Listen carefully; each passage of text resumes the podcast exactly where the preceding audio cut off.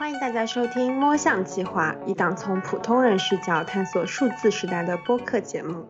大家好，欢迎来到摸象计划，我是玉洁，我是陆一四。今天我们的节目打算从一个小小的辩论的尝试开始。这个辩题其实是我最近在听另外一档 podcast 的时候听到的一个问题。先简单讲一下这个背景哈。今年年初的时候，美国不是又进行了一次大选吗？是拜登战胜了特朗普，对吧？特朗普当时就是形势已经非常不好，然后即将宣布他败选而拜登胜利的时候，他就一直在社交平台说这个选举存在舞弊，然后就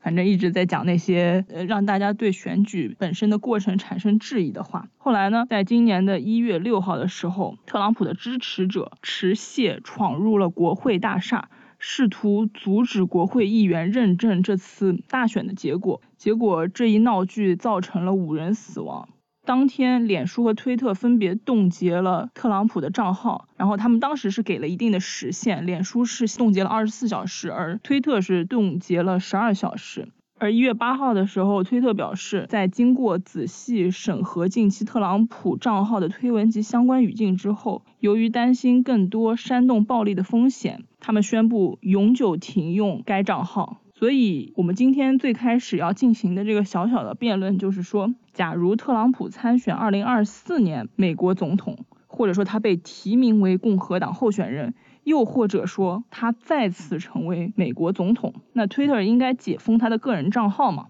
玉洁会站在不应该的角度去辩论，那我会站在应该的角度去考虑这个问题。玉洁先开始吗？好的，那我就站在认为 Twitter 不应该解封特朗普账号的这个角度，给出我的理由。我先，这其实也不是我自己的理由啦，这个是 Twitter 它的理由。因为当 Twitter 做出宣布要永久封禁特朗普账号的时候，相当于是给公众介绍了一下他们详细的这个评估的体系的。Twitter 说，呃，要永久封禁特朗普账号，是因为他之前的，尤其是今年一月份的这些言论涉及煽动了暴力，就是导致了他的这些支持者去冲击国会。然后违反了平台一条叫 glorification of violation 的条例，这个翻译成中文就是美化暴力的行为。这其中有一段推着就强调说，他说平台的公共利益框架旨在让公众能够直接听取这些呃世界领导和官员的意见，它建立在人民有权利公开问责的原则之上。然而，这些世界领导的账户并不能凌驾于 Twitter 的平台规则，并且不能用 Twitter 去煽动暴力的。其实，Twitter 它这个美化暴力条例是在差不多一九年的时候就已经推出了。当时 Twitter 它有考虑到说，因为入驻平台的世界领导人越来越多。而且是越来越有影响力，Twitter 就意识到了大量入驻的世界领导人会在言论自由等方面创立不少的先例，所以说它制定了一个叫 Public Interest Policy，让平台和公众可以有法可依。那其实这个条例已经将世界领导人在平台上的发言可能造成哪些情况列得非常清楚了。总体来说，还是会按照 Twitter 的平台的这些针对大部分用户的这个规则进行评估。但是，如果说这些世界的领导人他们在这个平台上进行一些军事或者外交上的互动，或者说就是说一些这种涉及政治的这些言论吧，或者说是更加剑拔弩张的讨论，就是这种两个世界领导人在推特上互掐这种。他们其实都并不算违反推特条例，因为这些人身份比较特殊。如果说他们的确违反了推特条例的话推特也会从一个公共利益的角度来去评估这些领导人的内容。比如说，这个领导人他如果在推特上说了一些比较敏感的词汇，容易就是引起大家情绪波澜的话推特会在这个领导人人的推文前面放一个提示，比如说。以下内容涉及什么什么什么，可能会引起大家的不适，或者说什么强烈的意见，你确定要点击吗？如果说这个用户他觉得他还是要看这个领导人推文的话，他还是可以看到的。但是如果说这个领导人他的言论涉及了以下的一系列，就比如说宣扬恐怖主义、威胁他人、煽动暴力、泄露他人的隐私，或者说儿童色情，或者鼓励其他人自我伤害，就是非常详细的这么一个单子。如果说他们涉及以上任何一点的话，这些内容肯定是会受到 Twitter 的监督，会被内容下架，然后账户永久封禁。这个是不会因为发帖人的身份特殊而给予宽待的。那特朗普他违反的其实就是 Public Interest Policy 里边涉及美化暴力、煽动暴力的条例，所以说他是按照社区之前已经存在的一个条例的一个规则被予以永久下架了。刚刚你提到说，Twitter 是因为特朗普美化暴力这件事情，才把他的账户永久封禁的。但是其实美化暴力这一点，跟你刚刚提到的另外一个 exception，就是说一些军事外交上剑拔弩张的对话，我觉得很难界定它的这个标准。Twitter 其实我觉得在这件事里面，很大情情况还是因为它最后造成的结果而反推它这个言论的基调。这个结果是因为造成了已经造成了冲击国会的血腥事件，所以说。是吧？对，就是这个意思，因为它造成了嗯这样子的后果，所以反过来推演说他这句话的用心是什么，以及他的这句话是否属于美化暴力这件事情。而且从另外的角度来讲的话，平台是否有权利来决定每条帖子的性质，或者说它最根本的动机是什么？我觉得这个是值得注意以及担忧的。特别是在这个说话者他本身是一个领导人，而且在美国的情况下，他是一个公选的领导人，他其实从程序上来讲是代表了至少一部分美国的民意的情况下，是否有权利就直接让他闭麦？而且在我们这个讨论的框架下，特朗普他是要参选下一任总统，就是假设特朗普是要参选下一任总统的。那他是否有权利借助这个平台跟民众进行对话，来表达他自己的观点，来争取大家的支持？我觉得都是值得考虑的地方。所以，可能从这些角度来讲，假如说他再次出现在政治领域里，并且代表了一定的公众身份、公共的身份的情况下，我会觉得 Twitter 其实应该要给他跟那个身份相对应的发言权。是路易斯说的这些言论，我们在网上也有看到嘛？因为当时 Twitter 宣布要永久封禁特朗普之后，网上包括《纽约时报》、然后 CNBC 他们都有进行这方面的讨论，里边有提到说这个 Twitter 的封禁永久，尤其是永久封禁，是不是触碰到了美国所一直珍视的言论自由这些价值？那我就也列举几个反对解封特朗普的人的意见吧。首先，关于它是不是涉及到呃言论自由的这个根基，我个人是认为不会的，因为 Twitter 它还是一个社交媒体平台，就像 Twitter 和 Snapchat 宣布要永久封禁，但 Facebook 它并没有说要永久封禁，而且特朗普他也说了，他会去，他不是要自己创建一个属于他自己的社交媒体的平台吗？A、B、C 加社交媒体平台对它的封禁，并不是将它从整个社会公共的平台上给它下架和闭麦了，因为媒体还是会报道它的言论。首先。然后他也可以选择其他选择不封禁他的平台。《New York Times》的一个专栏作家 Car Car Swisher，他就说，其实 Twitter 对他的永久封禁就像是小酒馆给这个酒馆列的规矩一样。如果说一个粗鲁的、无理的客人他在这个酒馆里大吵大闹，或者说违反了这个酒馆的规矩，他这个酒馆他是有权利把这个客人踢出去，并且永远不让他进来的。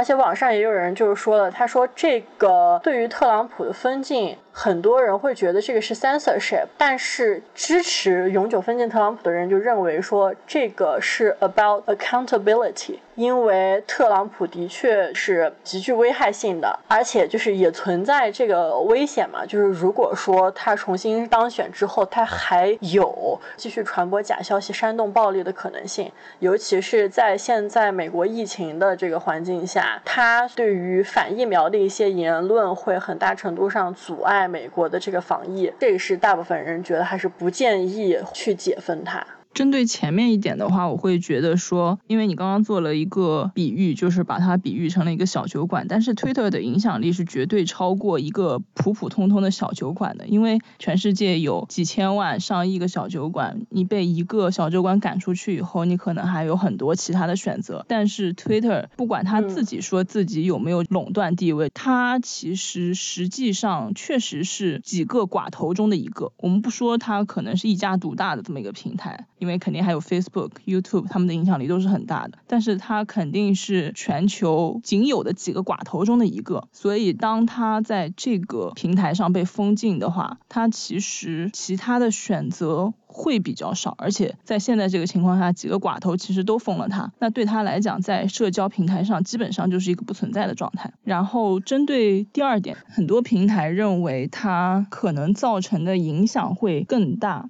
这个的话，我觉得，假如说这个人的危险这么大，那其实是应该有相应的法律或者一些公权力能够去管制他，而不是说就单纯的从这个靠一个科技公司自己的社区政策是吗？对，所以这可能是现在的立法对于社交平台上的一些行为的缺漏，就是还没有制定的足够完善，所以暂时它更多的是让平台。来自行歧视，但其实这种自行歧视会有很大的风险。首先，他可能会把自己的价值观带入的太多。从疫苗来讲，可能是一个比较黑白分明的话题，它可能更多的是一个科学上的话题。但是，一旦涉及到政治，涉及到立场，那平台自己的价值观在多大程度上带入，其实是一个值得质疑的事情。再回到很具体的这个情境下，就是他是一个候选人，那在参选的过程中，假如说他不能够发言，但是他的对手能够发言。那是不是其实这个参选过程就是一个不公平的过程？不，相当于是这些平台它其实有隐形的支持了他的对手们的价值观，所以在这个具体的情境下，我觉得 Twitter 可能是应该考虑需要去解封它的。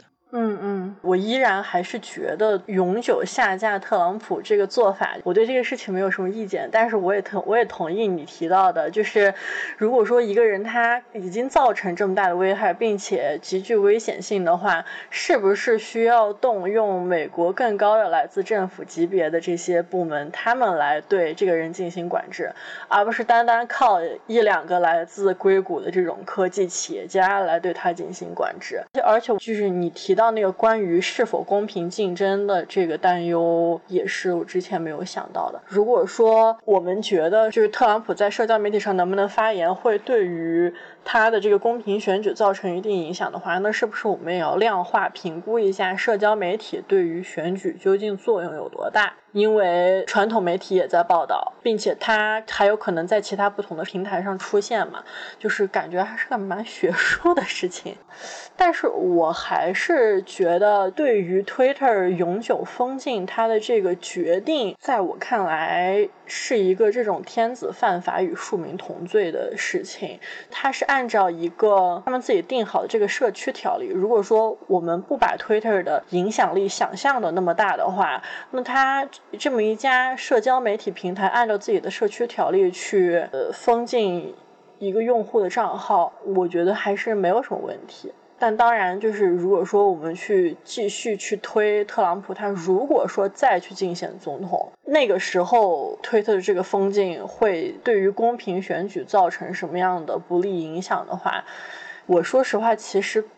我觉得可能性很小。就是首先他重新选举的可能性就很小。对，所以这只是一个假设嘛。然后我们也是在这样一个假设的框架上去讨论一个非常非常复杂的事情，我们辩论就先暂时告一段落。虽然我们分别是站在很确认的一端去说这个东西，但是它这个事情整体来讲是一个非常非常复杂，它可能不仅仅是 Twitter 和特朗普两边的角力，它可能还有其他很多方的影响。需要被考虑进去，但我们只是说，在这样一个相对简化的场景下去讨论一下我们今天想要讨论的这个话题，就是 D platform。所谓 D platform，就是由社交平台把一个人完全的封禁掉，然后让他失去这个表达的平台。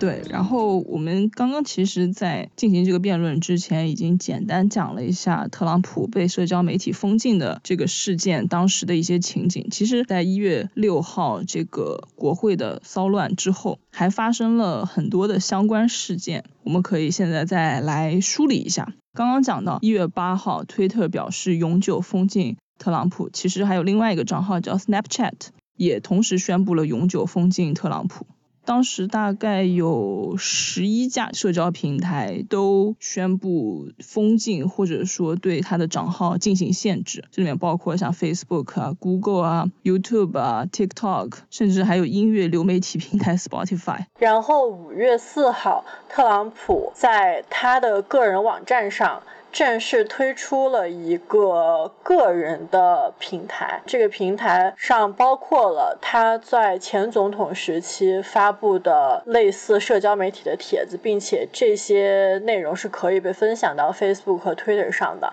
啊，并且这个平台它是没有网友回复功能，对，它就是一个人的社交平台，听上去有点怪怪的。特朗普是这个平台上唯一的发帖人。第二天五月五号的时候，我觉得这两个时间就只是一个巧合而已。五月五号的时候，脸书有一个独立监督委员会，他会对脸书的一些决策做一个监督的作用，相当于是一个第三方。他们裁定说，继续冻结特朗普的脸书和 Instagram 账号是 OK 的。但是这个委员会表示说，无限期封锁特朗普账户这个行为不太合适。他们督促脸书在接下来的六个月时间内进行审查，以确立符合该平台规定的适当回应，并就如何制定平衡公共安全和言论自由的明确政策提出了一些建议。然后七月七号，特朗普就宣布他将起诉科技公司谷歌、Twitter 和 Facebook。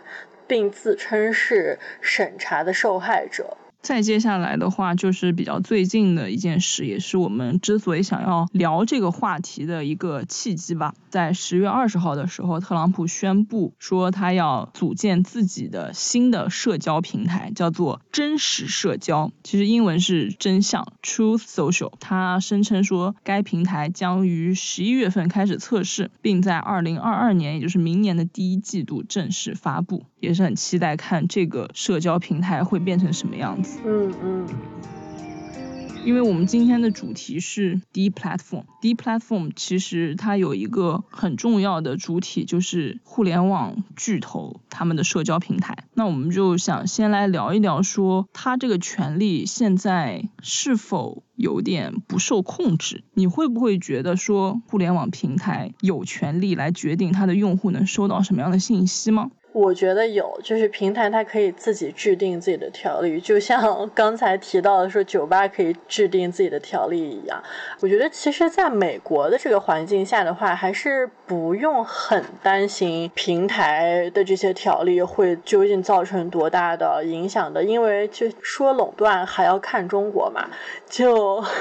就我觉得国外它存在一个受监督的一个市场竞争环境吧，所以说在这种情况下。还是我之前一直提到的，你在 A 平台看不到，还可以去 B 平台啊。这个就跟你在国内，如果说你微博会被永久下架了，然后那可能影响力就很大。如果说你微信永久下架，那影响力就更大。就是这个还是挺不一样的。但是我觉得还是要警惕这个永久下架的决定背后的不同考虑吧，因为特朗普他是一个很明显的例子，这个人他其实就是一个相当于站在所有的这种民主啊，然后这些什么理性啊这些观念对立的一个人，所以说可能对他的永久封禁会让大部分人觉得大快人心，但是如果说一些其他的不是像他这么黑白分明的人，他们遭到永久封禁的。话话我不知道网络上会有什么样的态度，而且要一直警惕决定永久封禁这个人究竟是经过这个平台他自己制定的这个规则来推出要永久封禁他的决定，还是说更多是出于这个科技公司领导人他自己政治方面的倾向，或者说来自其他方面的压力？对。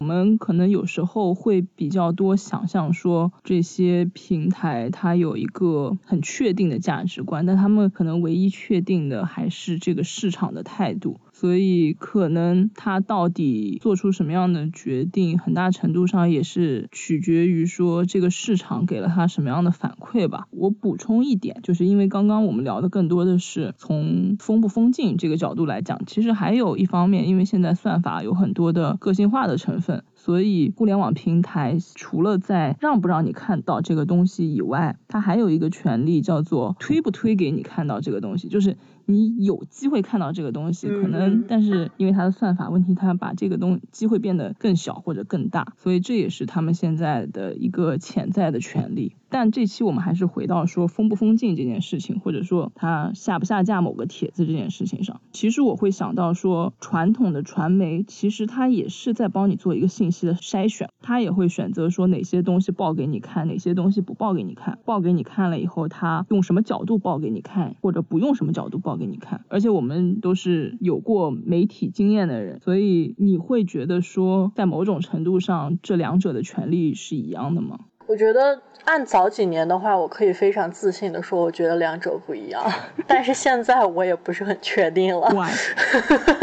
以前的话，我会觉得传统媒体做出这个信息发布和这种内容制造，这些人是受过这个行业的训练的。就社交媒体，我会觉得可能就是一个这种全民参与的时代，就是会觉得比较草根啊。可能他在这种判断啊，然后发布内容这些措辞这些方方面也不会。会那么的专业，但是现在因为社交媒体影响力这么大，而且整个游戏规则都变了吧？传统媒体受到社交媒体的影响吧，他以前所坚持的这些高标准，然后的严谨，可能我也不是很确定这些传统媒体能不能践行。我觉得在另外一方面的话，其实现在的社交平台，它慢慢的有一些部分在靠近传统媒体，因为它现在比如说会有很多运营，但运营一部分的程度，其实它承担了编。辑的功能，它来决定说哪些东西更容易被看到，哪些东西更不容易被看到。然后它也会有审核的部门，就是来决定。当然，审核我们很难说它是一个编辑的过程，它更多是按照底线的规则去上架或者下架一些东西。传统媒体和社交媒体的界限越来越不清晰了。嗯，对。其实我们之所以想要跟传统媒体简单的做一个对比。有一部分原因是因为传统媒体在某种程度上承担了一个告诉我们事实的这么一个功能，就是它会告诉我们今天发生了什么，大家都是怎么来评论这件事情的。但是社交媒体现在可能就是像玉洁刚刚讲的，因为传统媒体的影响力逐渐的减少，然后社交媒体的影响力是很明显的增大了。其实我们现在是很大程度上需要依靠社交媒体来找到和发现真相的，但是。谁能来决定这个真相，其实是一个很大的问题。比如说，扎克伯格就说过，说自己和 Facebook 不想做真理的审判者。他的原话是这样子的 I don't think that Facebook or or internet platforms in general should be um arbiters of truth. I think that's a kind of a dangerous line to get down to in terms of deciding what is what what is true and what isn't。我去简单看了一下脸书的社区规范，他们好像也确实是这样，他们好像不会去把假新闻给删帖了，只会降权说减少看到它的人。但是事实上，其他绝大部分的互联网平台都在决定真相，因为很多平台里他会说我们要禁止 misinformation，也就是假消息，比如说 YouTube。Twitter 的话，它还有特别嗯一个部分是关于疫情的假消息的。在你刚刚念出来扎克伯格他所说这段话，说 Facebook 不想做真理的审判者的时候，我我脑海里第一反应是冷笑，然后就是觉得他说这个话，就可能是我对扎克伯格一直印象都不是很好吧，对这个人比较有意见，我就会觉得他说这个话是不是想要就是减轻 Facebook 能承担的责任呀？他是。尽可能的去让 Facebook 不要承担这么多的责任，但是有一句老话说，能力越大，责任越大，是不是？就是你 Facebook 已经是有这么大的影响力了，你的平台就已经 on fire 了，就是各种恐怖主义，各种什么来自不同阵营的人都已经吵起来，或者说你的这个平台造成流血事件了，你还是要袖手旁观吗？你还是觉得这个是跟你没有关系的吗？我所所以说，我觉得他说这个话。可能并不是出于一个 free speech 的角度，而是出于不想要承担责任的角度。而且，一个对于扎克伯更阴暗的猜测，我觉得可能如果这个平台更乱、更吵，就是来自不同阵营的人，他们被这种愤怒点燃，无休止的去发生冲突的话，这其实不就是 Facebook 想要的吗？这简直就是让他这个平台能够继续快速增长，能够延长这种活跃度的一个燃料啊！对，这好像就是《华尔街日报》有一篇报到的一个主要的呃论点。所以说这话，如果说从别人嘴里说出来，我可能先会仔细想几秒；但他从扎克伯格嘴里说出来，我的第一反应就是开始冷笑。不相信他的动机，但是其实像 Twitter 的话，其实我也蛮担心的，因为 Jack Dorsey 就是我们刚才有提到说，这个你的这些 tech leaders，他究竟对于这个平台的这个价值观和这些平台的决策影响有多大？其实 Jack Dorsey 他也是一个个人特色很鲜明的一个科技领导人吧。我觉得他就是完全就是一个硅谷的那种 hipster 的这么一个形象啊，非常的左嘛，就是一个非常 liberal 的人。嗯，所以说你也不不知道他分进 Trump 这个原因是因为 Trump 踩到了他的雷点，他就是他个人非常 against Trump，还是说出于一个公共利益的考虑？其实各大平台在假消息这方面都是蛮苦恼的。啊，当然我们不知道他们是不是事实上苦恼，还是事实上在暗自开心。只是说表面上来讲，他们确实在怎么处理假消息、怎么及时识别假消息这些方面，都还是想了一些办法。虽然可能现在也没有特别特别见效或者为人称颂的办法，但是他们确实有做过一些努力。而且我觉得蛮有趣的是，假如说以 Facebook、脸书和 Twitter 为代表的话，他们其实是走向了两个方向。Facebook 把一部分的决定权给到了第三方的一个专家团，相当于是他们。当然，他们可能不会参与特别日常的那些决定，他们更多的是对脸书一些比较重大的决定进行一个第三方的裁量。这个专家团里的话，好像是有十几二十个世界各地的这种研究政治啊、社交媒体啊之类之类这些话题的专家，比较参与日常的一个例子其实是 Line，就是 Line 大家知道是一个偏聊天的这么一个 app，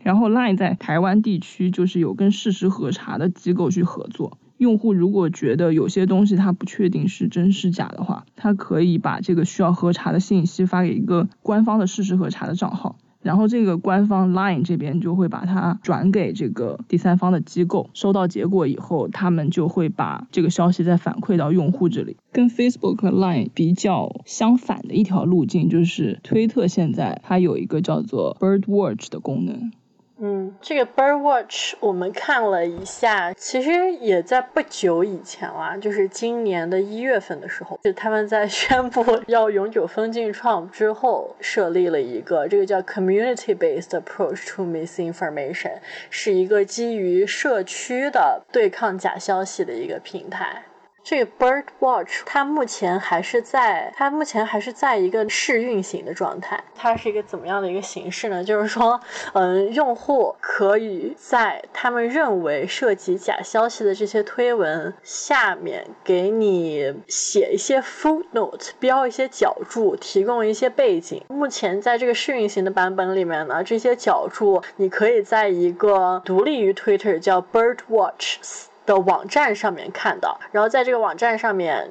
还可以对这些对抗假消息的这些标注进行一个评分儿，就有点像知乎上面的那种顶或者踩。对，就比如说德州参议员 Ted Cruz 这个人，他是一个很公开的反接种新冠疫苗的一个议员嘛。他转推了芝麻街的一个角色 Big Bird。Big Bird 的推文就是鼓励大家去接种疫苗，说我接种了疫苗之后，尽管我的翅膀很酸，但是我的身体感觉受到了保护，怎么怎么样。然后 Ted Cruz 就抨击了这个 Big Bird，就是说你这是来自政府的 propaganda，嗯，对于五岁的小孩就开始进行这种这方面的洗脑了。然后你就可以选择点击说，对于 Ted Cruz 他这条推文，用户有给出哪些 notes。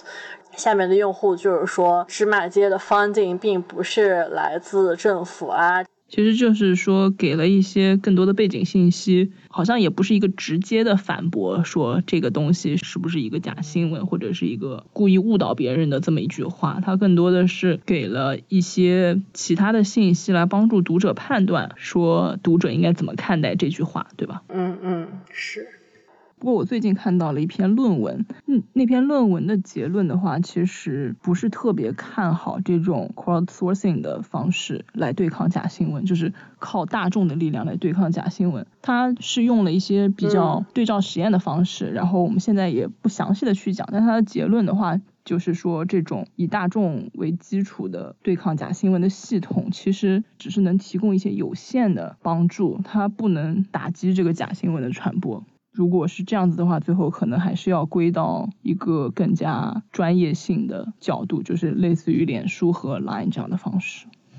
嗯，而且我刚点进去这个 Bird Watch 看了一下，就是觉得其实它能打击假消息的这个能力真的很有限，因为相当于是你要跳转另一个网站，独立于 Twitter 的网站，然后来看这些。就比如说这个，你进到这个 Twitter.com/slash。I slash birdwatch，然后你就可以看见一些，比如说来自美国的这些政治家，他们发的一些 Twitter 嘛。这个 Twitter 下面就可以选择，你再点说看一看大家给这个 Twitter 加 notes，然后就是大家按这个 upvote 排列的。就是这个真的还是要靠自觉，能愿意主动点进来的人，他本身就是一个对于在媒体上寻求更加透明严谨的信息有追求的人。